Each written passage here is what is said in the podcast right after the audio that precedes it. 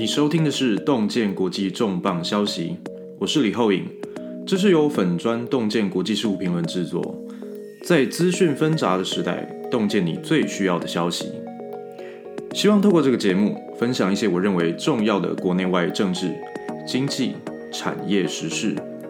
也会不定期邀请在全世界奋斗的华人、台湾人，分享他们所看到的世界。我是一个政策分析师、经济观察者以及媒体数据分析师。让我用我的视角分享我看到世界的样貌。让我们一起在资讯纷杂的时代，洞见最需要的消息。有什么想要知道的话题？对节目跟洞见有什么样的建议？欢迎在粉丝团私讯，在 Podcast 平台留下五星评价与留言。Follow 我们的粉丝团以及订阅 Podcast。粉丝团的连接可以在本节目的介绍当中看到，请不要错过了。谢谢你收听。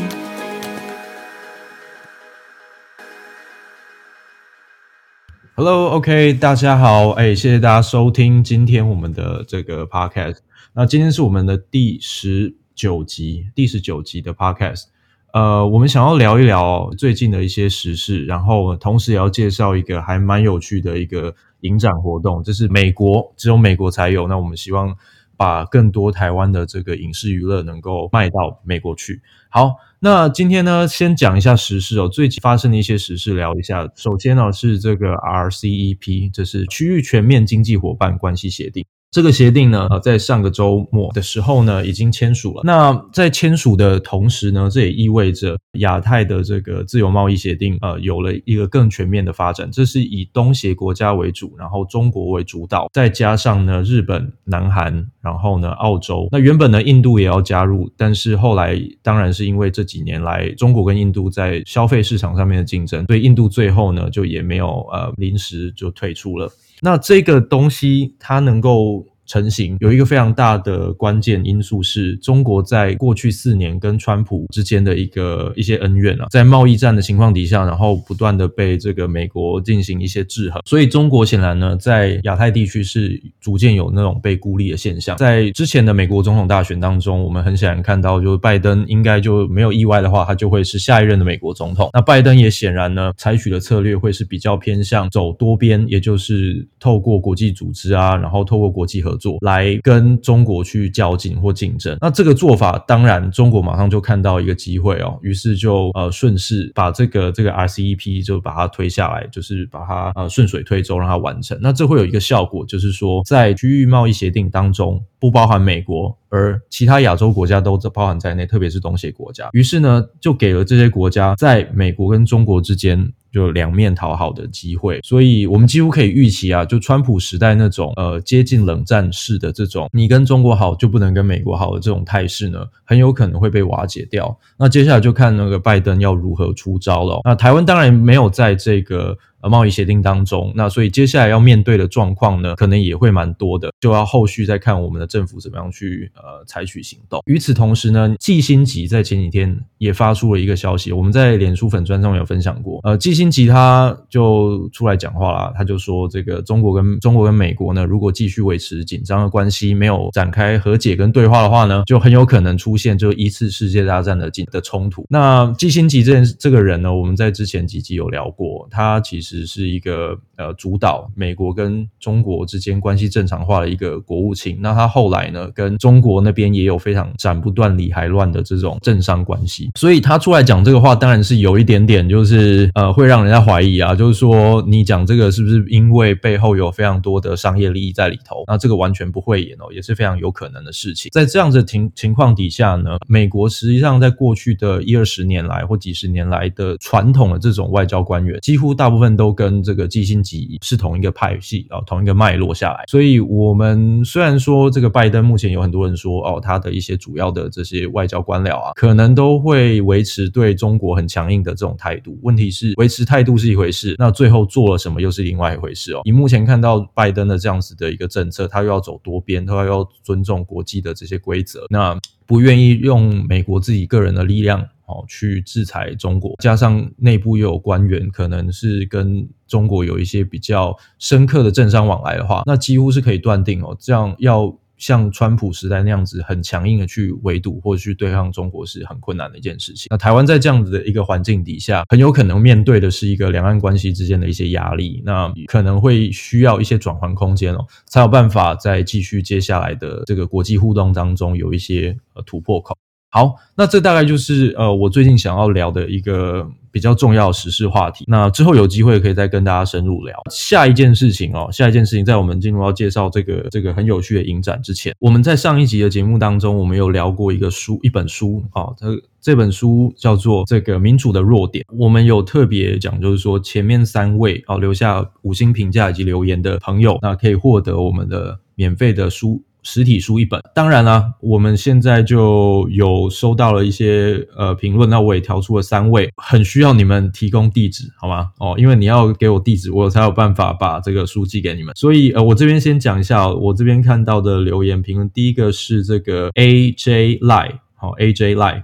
那呃，很谢谢你的评论啊，蛮希望有机会主编能分享推荐的书单。好，我之后那个有机会的话，会把我觉得还不错的书哦列成书单分享给大家。好，那也希望你能够透过我们洞见的粉丝团私讯跟我联络。那你把你的地址啊，还有收件人的名字留给我啊，我我这样子好跟书商联系，让他们把书寄给你。OK，好，第二个啊，第二个他说这个从呃 EP 十四开始听的 DBC，其实我不知道 DBC 是什么。那他说这个原本可能写太多送不出去啊，真的很推荐。我自己觉得新书斋那集不用那么大篇幅回应，会以为你是穿黑的路人。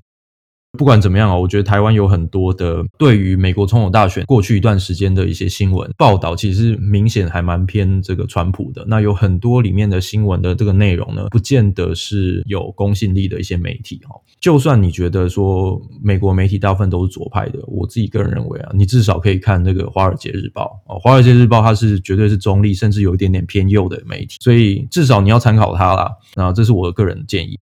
好，那很谢谢你，这是来自这个 T N Kyle 哦，T N Kyle，希望你能够跟我联络，那你就在那个洞见的粉丝团里面，呃，用讯息的方式把你的寄地址跟收件人名字寄给我就好。好，那最后一个是想获得好书哈，这也是他说理科爸爸通勤期间获取国际消息的好频道，透过声音怀念异地打拼的好朋友。好，对，这应该是我朋友，我绝对没有叫他自己来留言，好吗？哦，好，他他昵称是纽约黑白马粉哦，好，所以所以这个请记得哦，就是把你的地址留给我哦，那我会把书寄给你。好喽，那今天呢，今天留言大概是到这边。好，那我们要开始介绍一下我们今天想要讲的这个呃卖台湾的译文产业的构想。好，这是一一个影展，它是梦花影展。这个梦花影展呢，我们知道在疫情之下，其实就算是美国好莱坞的这个影艺产业都受到很强烈的冲击。台湾其实也不遑多让。那有，其实台湾虽然说防疫做得很好，可是你可以想象，就是呃，你没有办法离开台湾去取景，然后呢，你去海外，你也没有办法，你也没有办法去海外商演。好，所以其实台湾的艺文产业也受到一定程度的影响。之前听到一个比较有趣的是说，在美国，他们现在哦，就算拍片了，他们也要严格执行，想办法没有办法做社交社交隔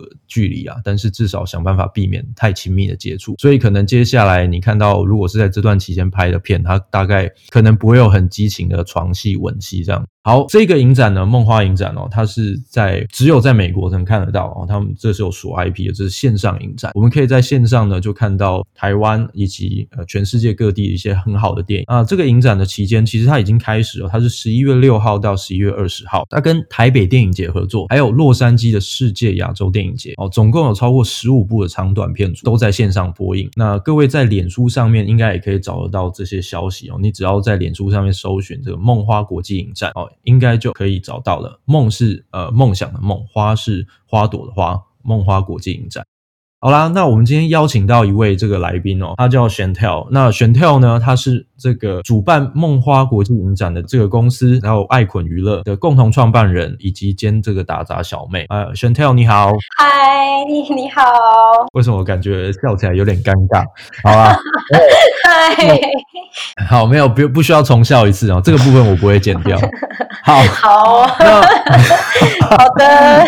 好，好，对，那那 Chantelle 呢？他其实呃，我我跟他的认识也是就是在纽约的时候，我们也是办一个影展啊，在办一个台湾的一个纪录片，它叫《黑猫中队》哦。在办这个电影播映的期间，我们注意到，其实台湾有很多的电影，很多好的东西，在美国其实你不见得，你就算想要花钱，都不见得有机会看到。当然了，就是甚至有很多人就不得不他就去看这个盗版的，这个当然是很可惜的一件事情。所以我们就想说，诶，这是不是有可能是有一个机会可以让更多人，我们把这种呃电影可以带到这个美国来，甚至到其他的国家，然后让台台湾的东西可以被大家看到。于是那，我们后来我就诶看到有这个梦花国际影展的这个出现哦。好，那玄太你要不要跟大家聊一下，就是说最一开始这一次的这个梦花影展大概的出发点跟概念是什么？呃，其实梦花影展之呃一开始会成立这个概念，当然是因为我们也想推广很多台湾优秀的好电影。那其实我觉得，呃，台湾有很多优秀的作品，在国际上的能见度相较之下，可能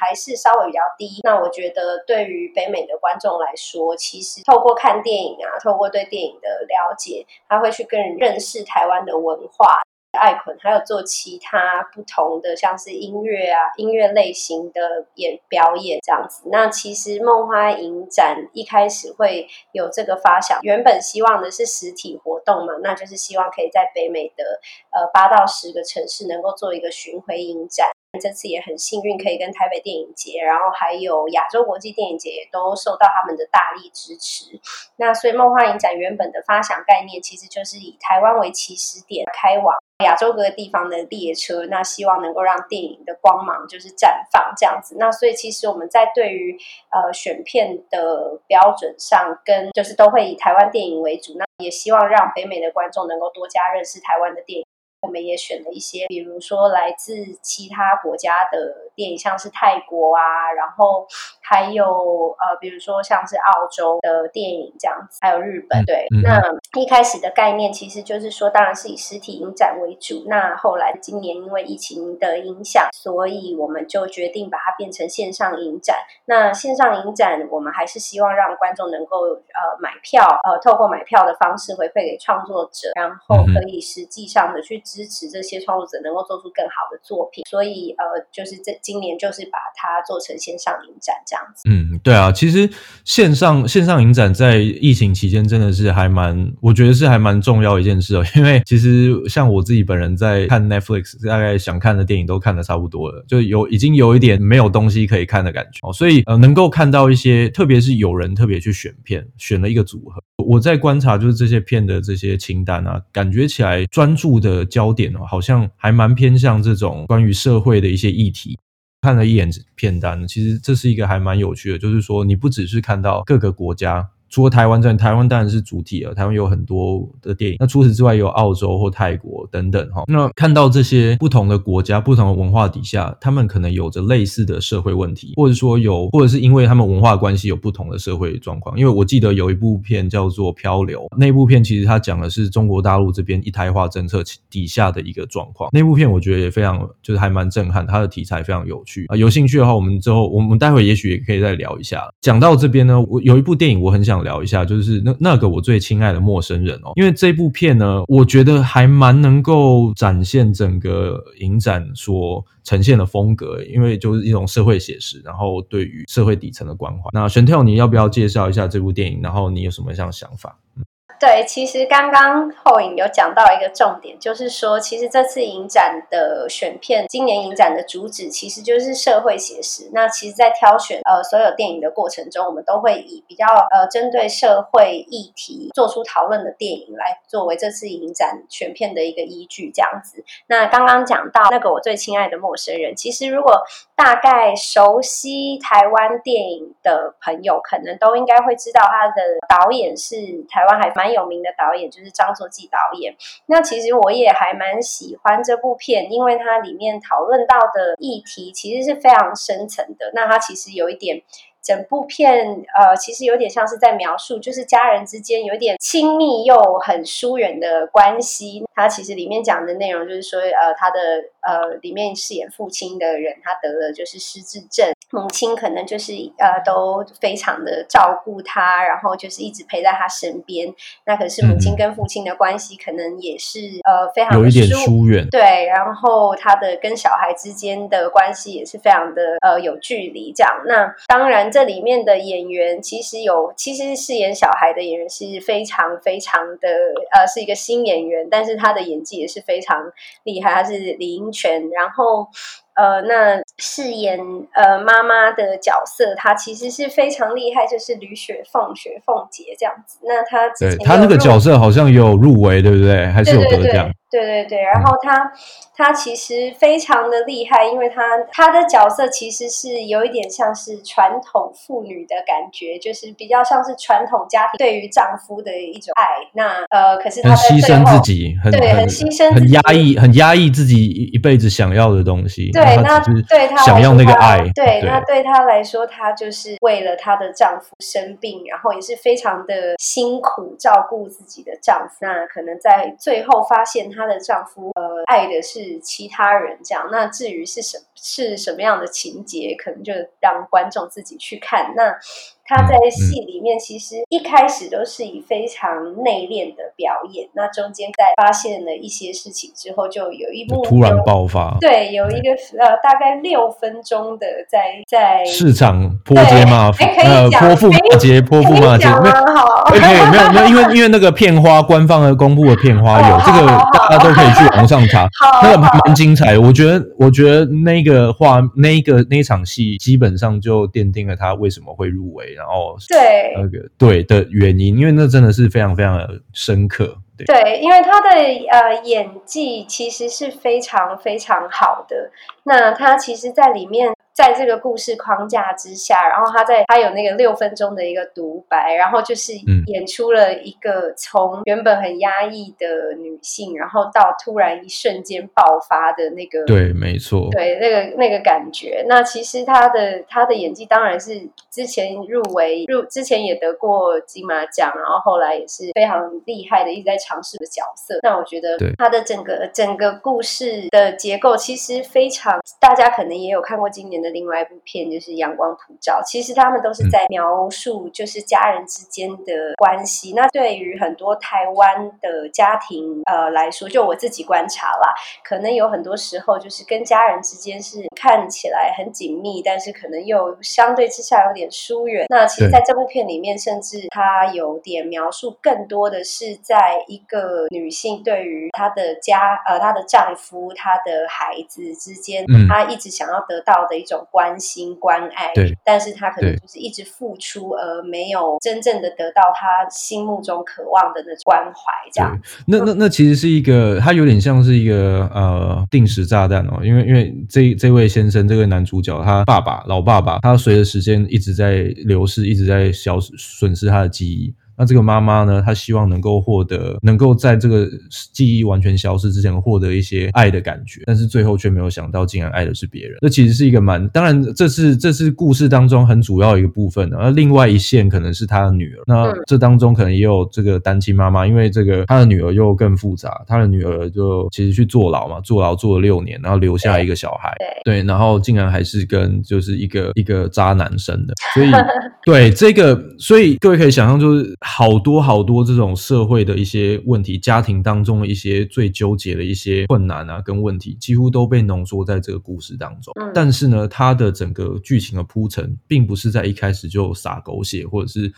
显现什么，而是慢慢的铺陈，然后让你觉得这一切好像都只是一个一开始是一个平静的生活，但是却因为种种种种事情慢慢堆叠出来，然后造成这些情感呃的这种冲击。嗯、我觉得。对于像我我自己人在海外，我我在美国住了蛮久了。我自己对家人最大的呃怀念，或者是最大的挂心，其实是家家人的身体健康。然后呢，不能够常常回去看他们，那也很担心说自己会错过某一些时间，而没有机会好好陪他们。那在看这部电影的时候，其实对于海外游子来说，我自己觉得心里是非常非常的就有很强的这种共。对啊，对。然后其实他在这部片，张作骥在这部片，这部片其实是有呃不同的语言交叠在一起的，所以其实有一些，我相信有一些观众可能第一次看的时候会觉得有点冲突，但是其实我觉得，呃呃，张作骥导演想要表现出来的，可能也是就是说文化之间其实是没有语言隔阂这件事情的，所以一部好电影的完成，其实语言在这个这方面其实并不会是最大的呃最大的问题。那其实这个这部片我看了也很有感触，就是说其实跟我们在做的事情也就有还蛮像的，怎么样让台湾的电影呃透过可能是英文字幕，但是实际上还是讲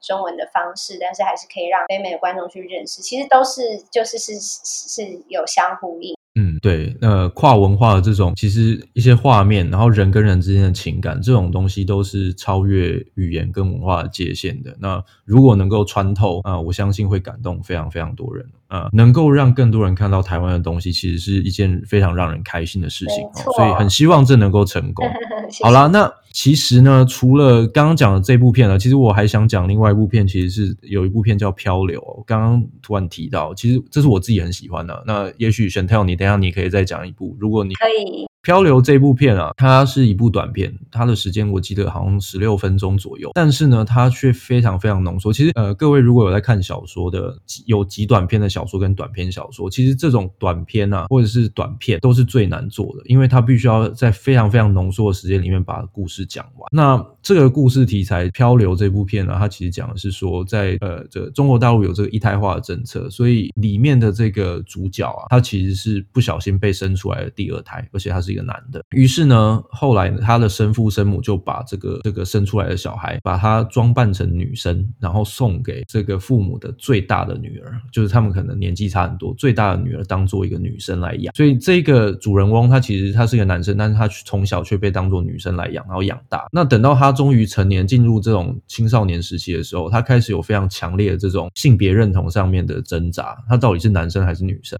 再加上呢，又遇到被强迫拆迁，就是他们他们家要要被拆迁，那他们的家人就非常希望这个主人翁能够娶一个娶一个媳妇，这样子一家四口就可以分到两套房，因为你要被拆迁嘛。所以这种情感上的拉扯跟这种挣扎，就是在这部片里面被用短短的时间内呈现的非常好。那我非常建议各位去看。它是一个非常有趣的、非常发人深省的电影。我记得它好像参加了至少四十几个国际的影展跟奖项，哦，那非常非常值得推荐。我我自己个人感触非常深。对啊，嗯，好，Chantelle，你要不要再讲一个？有没有什么你喜欢的电影？嗯、那这个所有电影都还是可以看。那既然你刚刚讲到短片，那我也推荐一部短片好了。这个我相信在美国的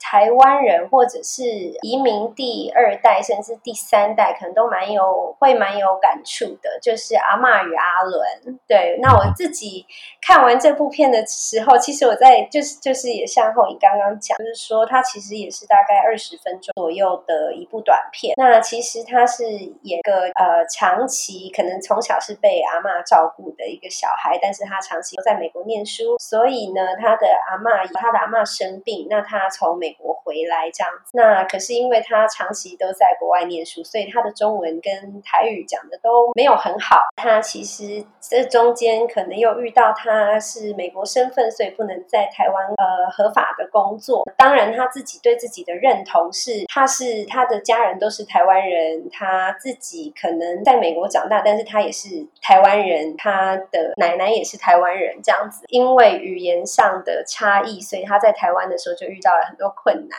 然后甚至有中间有一度是被抓去，算是抓去。拘留所需要他，呃，阿妈来，阿妈来保释他，对对对。对，那阿嬷当然就是大家应该都会，呃，有阿嬷就是疼孙子，然后也是身体虽然不好，但是也是风尘仆仆的从从乡下，然后赶到台北，然后。中间还可能遇到了车祸啊之类的，然后反正就是一波三折之后呢，终于去去到了那个派出所，然后去保释他的呃孙子。其实他中间描述的情感，我我自己看是蛮有感触的。我是在美国，可能呃也生活了非常长的一段时间，但是我在看的时候，其实对于嗯阿妈疼爱孙子的那种情感是不会改变的。然后然后。再加上孙子其实是会为了呃为了照顾阿嬷，然后可能回到回到台湾，然后可能因为自己的认同，自己的认同跟台湾人在台湾社会上面对于这些人的认同有差异的时候，会遭遇到的困难。其实我觉得有的时候。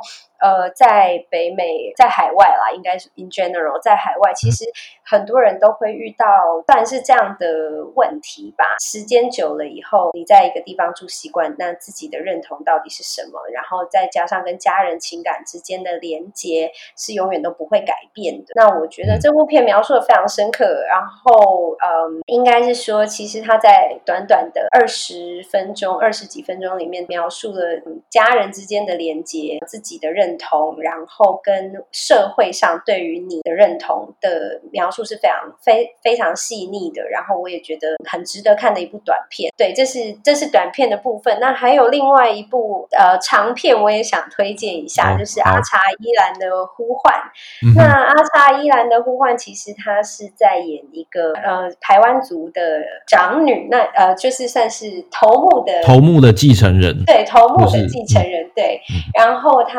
因为从从小可能也是都是他其实是不会讲族语的，但是因为呃像是排湾族，他们其实阶级制度还蛮蛮深的，所以呢，当头目呃要呃头目的长女变成他们的继承人，那其实他就经历了一段非常难的过程，要去说服他的族人去认同他接下头目这个位置。这中间还有遇到一些，比如说呃，其他的族人结婚啊，头目其实是要去主持的啊。那呃，可能他因为是呃接下了头目这个位置，所以在对于很多以前的习俗他是没有了解的，然后出了一些差错。那但是族人也都没有，就以前呃，可能族族里面的长辈也都没有教过他。那其实他自己也是非常的艰难，一直在获得这些族里的呃族人们的认同。这部片它其实是一部阿查伊兰的呼唤，其实是一部纪录片。那因为我们上个礼拜刚好也有跟导演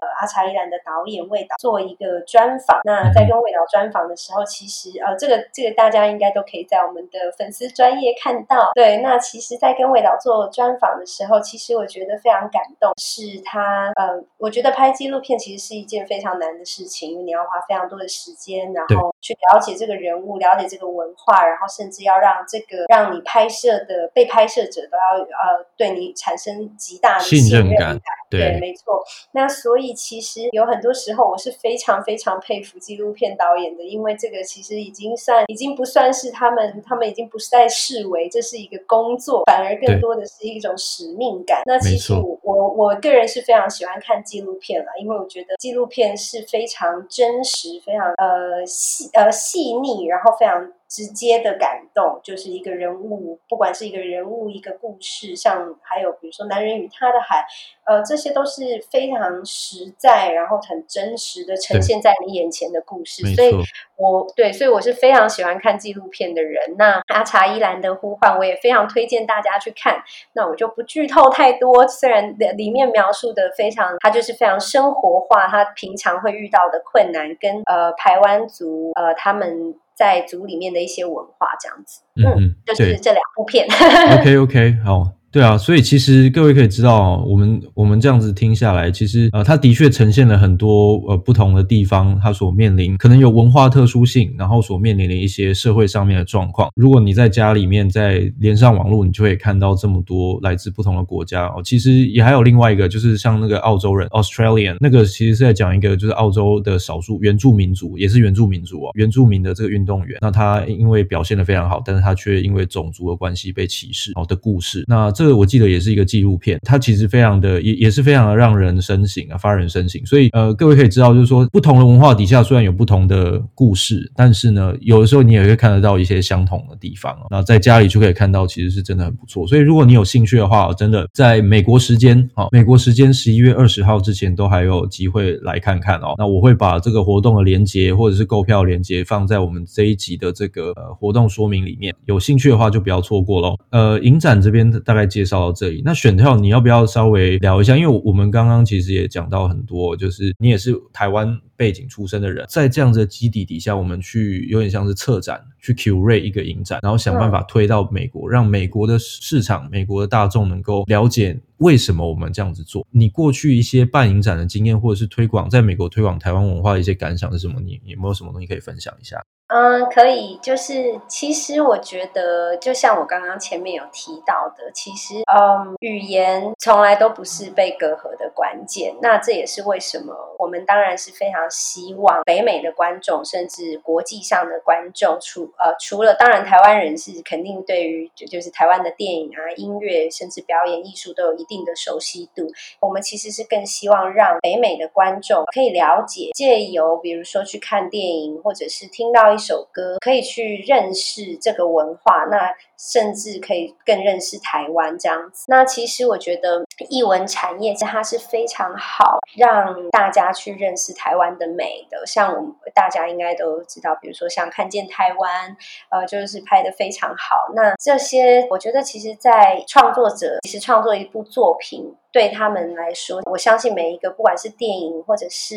各个译文创作者啦，其实都是说背负着一种使命感，然后也是他们可能从很小就决定要做这件事情。台湾有非常非常多优秀的作品，每一年都有非常非常多优秀的作品。那包括像我们自己能在选片的时候，或是接触到其他的创作者的时候，就会发现这些优秀的作品在台湾可能有非常高的。知名度或者是能见度也是非常值得推广到国际的作品，这就是一个值得站上国际舞台，甚至让更多观众去认同、去认识的作品。这样，我自己，我我们整个策展团队，包括公司的团队，其实都是以这个概念去完成每一次的呃项 project，就是希望能够让更多人去，第一是认识更多更好的作品，第二就是可以借由认识这些作品去了解。台湾的文化，台湾的美。嗯嗯，对啊。那像呃，其实我们知道，在接下来要办这些影展呢、啊，自己有观察，其实陆续看到有很多台湾的影展在海外哦，在全球去播哦，大概就是这这最近这个疫情的关系。在这些策展的这些人啊，其实都也都可以互相交流。所以，如果说你对于推广台湾的这些艺文产业也有兴趣的话，其实呢，也许可以跟爱捆娱乐他们呃联系一下，然后可能可以到他们粉专，然后了解一下，就是说有没有什么合作空间，或者是基本上经经验的交流跟分享哦。其实像洞见在一开始创立的时候，我们原本最一开始的 slogan 是这个立足台湾，然后洞见世界。那我们要从台湾去看世界。后来呢，我来到了美国，然后呢，也过了很多年，我自己也有一些感想。跟经历，那我后来我开始发现，我也很想要让世界看见台湾。这其实是双向的，就是你在了解了世界之后，然后你能够看清台湾更多，那也可以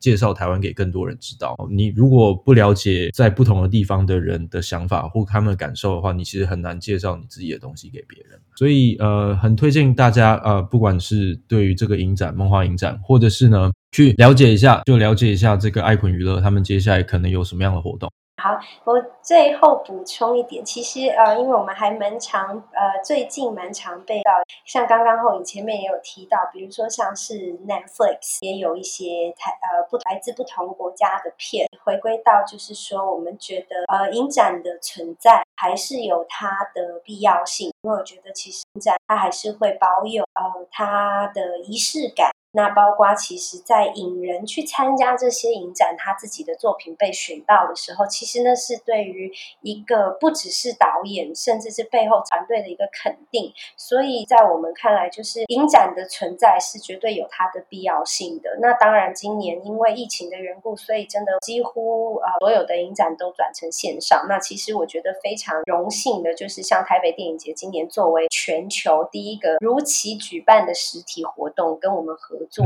呃做这个线上影展，其实对我们来非常光荣的。那我们也愿意推广这个来自台湾非常优秀的电影品牌。那像亚洲国际电影节，它也是长期推广亚洲呃的电影跟比如说好莱坞的连接。明年的影展当然还是要视疫情而定，但是对于我们来说，其实怎么样去规划策展的方向跟挑选最好的作品，让更多观众看见，就是最大的标。嗯，好，那今天很谢谢那个选跳一起来。跟我们分享哦，谢谢他喜欢的电影还有这个梦华影展。那有兴趣的人记得一定要就是到这个我们的节目说明当中去看一下这个链接。对，工商时间一下，就是可以到那个爱坤爱坤娱乐，就是很爱坤的那个爱坤，英文是 A I K H U N 爱坤 Entertainment 的粉丝专业去找到呃所有影展里面那呃播放的。对 Q&A 导演的对，对。导演的交流座谈，那其实我们第一场座谈就是那个台北电影节的呃总监亚李亚梅亚梅姐跟亚洲国际电影节的主席的一个 panel discussion，就是一个引引人交呃就是交流这样子。那呃后面也陆陆续续访问了非常多这些长片呃纪录片短片的导演们这样子，那其实都可以在我们的粉丝专业上看到，或者是可以去 Ashania 的平台，然后也可以去我们的 Eventbrite，其实都可以找得到这些观影讯。嗯哼，对，那这些连接资讯呢，其实应该在这个脸书的粉丝团或者是演示活动专业都看得到，所以呃，大家就不要错过了。接下来应该也还会有更多的这种线上的活动可以看到啦，所以保持密切 follow。不管你在台湾或美国，这一次的影展当然是只有美国，但接下来呃也不一定哦，所以呃就看我不知道。这个，那可能就看 Chantelle 之后怎么安排喽。好，那就谢谢大家，谢谢。好，好，那我们就今天就节目就到这里，谢谢你的收听。那请记得一样，有机会的话帮我留一下言，呃，五星评价以及留言。那我我也会在下一集的节目当中跟大家回复哦。之前呢，发现这个在台湾的留言，我有一度是看不到的，我也不知道为什么，呃，可能因为我在美国关系。不过我现在找到方法，所以如果你们在台湾留言的话呢，我也都看得到，那也都会回复你们。好喽。那谢谢，那拜拜喽，再见，拜拜。